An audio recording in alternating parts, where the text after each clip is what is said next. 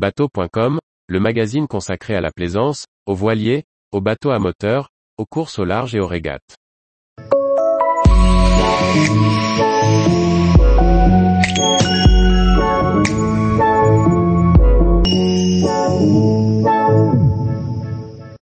Hivernage d'un moteur inboard, préparation et méthode pour éviter les surprises.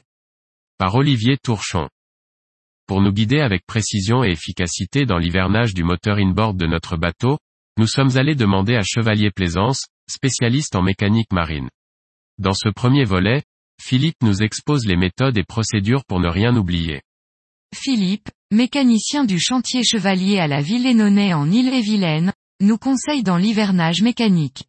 Il a une appétence réelle pour les motorisations diesel inboard et c'est avec un entrain et une bonne humeur bienveillant communicatif qu'il nous a guidés. Un hivernage, entame Philippe, ne nécessite pas plus d'une demi-journée en général. Si tout est effectivement préparé, que vous avez les filtres, les bidons, les chiffons et tous les petits accessoires, c'est une opération relativement rapide. Cela ne veut pas dire pour autant qu'il faut aller vite ce sont généralement les détails anodins qu'on va oublier et qui peuvent, à un moment ou à un autre, provoquer de gros problèmes. En d'autres termes, c'est le privilège d'être plaisancier amateur, prendre son temps et aller dans le détail, au fur et à mesure des opérations, pour ne rien laisser sur le côté. La tenue d'un journal de navigation mécanique permet de se rappeler, au moment du gros entretien, de tous les défauts minimes constatés au cours de l'année. Il ne s'agit pas de tout noter et de se casser la tête, développe le mécanicien, au minimum, la date, le nombre d'heures de fonctionnement du moteur et tout ce qui est anormal ou a retenu l'attention. Un démarrage un peu plus long que d'habitude, une vibration inhabituelle ou encore un flottement dans la barre, tout cela peut annoncer un problème qui couve. C'est en les notant que vous pourrez non seulement vous rappeler de leur existence, mais aussi la date de leur première apparition, ajoute-t-il.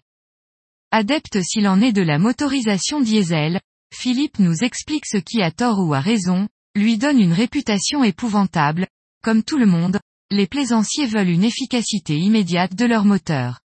Un diesel, il faut le laisser chauffer tranquillement, le laisser se réveiller pour qu'il fournisse tout de sa capacité. Si vous tirez sur un moteur diesel froid, non seulement il ne sera pas performant, mais en plus, il va s'user plus rapidement qu'il ne le devrait. La règle d'or du diesel est connue, mais cela vaut le coup de la rappeler, y aller doucement.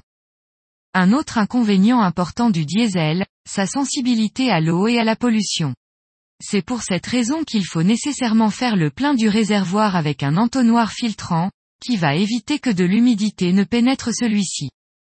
Philippe détaille, le diesel a un retour vers le réservoir pour le carburant qui n'a pas été consommé. Celui-ci a été chauffé dans le moteur et il revient dans un contenant plus froid. Il va inévitablement se former de la condensation.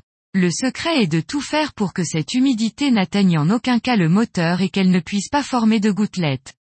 C'est l'utilité d'une part du décanteur et, d'autre part des additifs qui vont décomposer les molécules d'eau pour empêcher la formation de gouttes. La première chose à faire est de disposer d'un cahier et d'un stylo.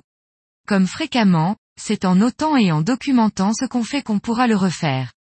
C'est du reste ce que Philippe fait, alors qu'il possède de nombreuses années d'expérience à chaque nouvel hivernage. Je note à quelle heure je commence et je vérifie à froid, tous les niveaux. Si je ne parviens pas à déterminer une échelle ou une mesure précise, souvent, car le moteur est sale, une photo avec le téléphone pourra faire l'affaire. Le tout est de disposer d'une référence de l'état avant d'intervenir. Précaution judicieuse que de s'assurer de pouvoir défaire au besoin ce qu'on aurait moins bien fait. Tous les jours, retrouvez l'actualité nautique sur le site bateau.com. Et n'oubliez pas de laisser 5 étoiles sur votre logiciel de podcast.